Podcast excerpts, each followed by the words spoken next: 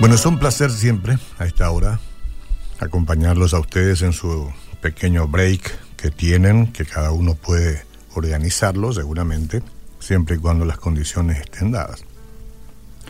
Bueno, yo quiero compartirles Hebreo 4, 14 al 16 un ratito y a partir de ahí decir algunas cosas que seguramente serán importantes para aquel que quiera ir almacenando no solamente la información, sino la bendición que conlleva cada palabra de Dios.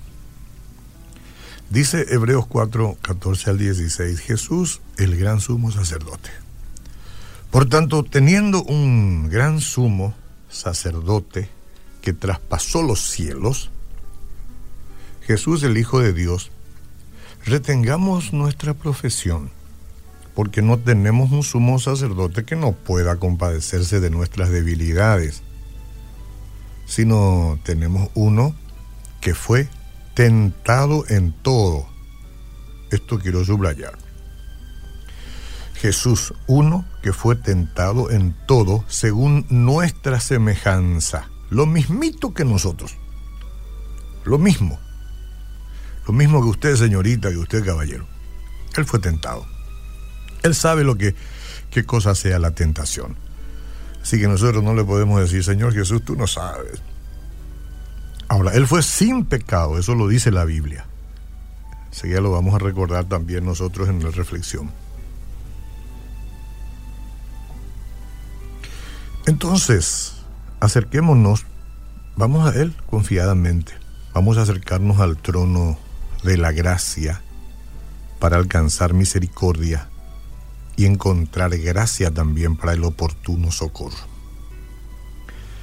Hasta ahí la palabra de Dios y nosotros a menudo olvidamos, nos olvidamos, no nos damos cuenta que el Señor Jesucristo experimentó necesidades de la misma manera que otros, que usted, que yo y que todos los que han vivido en este mundo.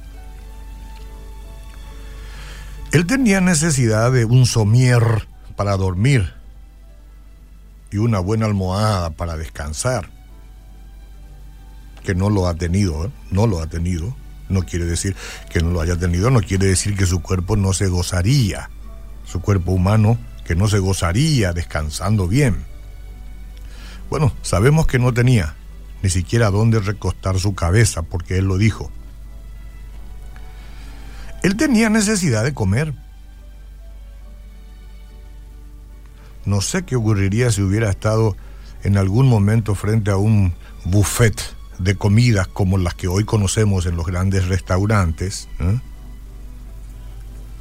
Yo no sé, como hombre sí, pero su decisión siempre fue la cordura y decía que él tenía un alimento que nosotros no conocemos. Y él prefería ese alimento y no el buffet. Él precisaba de bañarse, tenía cuerpo como el nuestro, él sentía con emociones de dolor, alegría, etc. Él podía y tenía todas las de pecar, si decidía, en su condición que era de totalmente humano, pero no pecó. La Biblia dice que no pecó. Tremendo. Podía decir al padre, no, yo no voy a esa cruz. No, no. Papá, no. Pero él hizo lo que su padre quería. Fue a la cruz, muerte terrible. Y desde luego que siendo hijo de Jehová de los ejércitos, él era enteramente Dios. Pero no se aferró a eso. Y no porque era enteramente Dios, dejaba de ser enteramente hombre. Lindo misterio. Pero así es. Aunque Cristo era plenamente Dios, al mismo tiempo era ciento por ciento humano, con todas las debilidades de la condición humana. Y aunque Él no pecó, y aunque no pecó, se identificó con usted y conmigo, se identificó con nuestro sufrimiento él se identificó. Una vez ayunó 40 días en el desierto, nuestro Señor Jesucristo, y experimentó hambre, hambre física. A mí me gustaría más la palabra físico, pero la expresión correcta es hambre física. Experimentó un ataque del diablo. Más tarde, después de un día agotador, sanando enfermos y alimentando a más de cinco mil personas, el Hijo de Dios quiso tener un tiempo a solas con su Padre para recibir fortaleza y refrigerio espiritual. Y en el huerto de Getsemaní,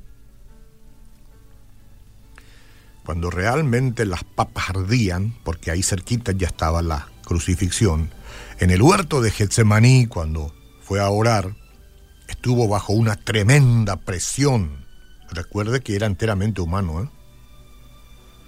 Tremenda presión espiritual y emocional. Al enfrentar la este, intimidante tarea de pagar los pecados de la humanidad al morir en la cruz. Ahí le traían la factura. O pagas o toda la humanidad está perdida para siempre. la paga del pecado es la muerte. Y Jesús que no pecó, que era enteramente hombre, pero que por su sangre corría sangre, eh, por sus venas corría sangre divina, aunque le costó y sudó gotas de sangre ahí mismo en el Getsemaní, y aunque dijo, Padre, si es posible, pasa de mí esta copa, pero no se haga mi voluntad sino la tuya, hizo finalmente lo que el Padre quería, siendo totalmente hombre y totalmente Dios, sufriendo las mismas condiciones del cuerpo humano, Él dijo, sí, hágase tu voluntad, Señor. Nosotros no estamos ante una cuestión ordinaria, esto es extraordinario. Ahí se iba a pagar, ahí se iba a comprar la vida de los condenados, que esto luego a su vez tienen que reconocerlo, porque eres el que compra, para que puedan ser perdonados, libres y registrados en el libro de la eternidad. Entonces, en cada momento de debilidad del Señor Jesús se dirigía a su Padre. La palabra de Dios era su defensa en la tentación y eso tiene que ocurrir con nosotros. La oración era su fuerte de fortaleza para el ministerio y la sumisión a su voluntad del Padre fue un sendero hacia la victoria sobre el pecado y la muerte.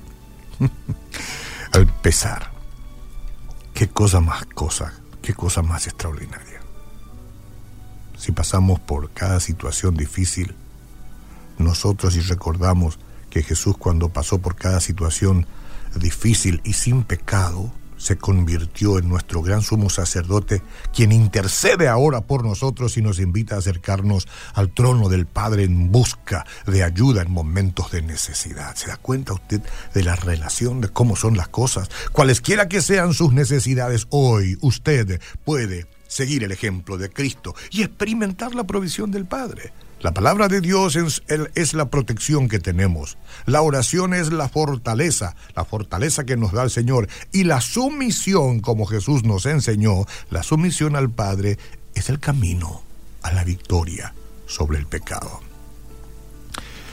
Si estamos sometidos al Padre, Satanás no quita ventaja de nosotros no puede. Él no puede quitar ventaja de nosotros salvo que se lo permitamos. Señor, me acerco con confianza hoy a ti.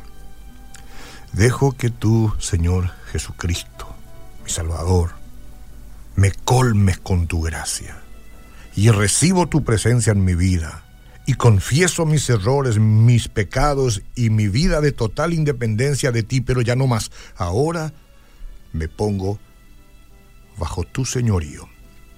Pido perdón por mis pecados y buscaré hacer tu voluntad conforme tu palabra me vaya instruyendo. La Biblia. Amén.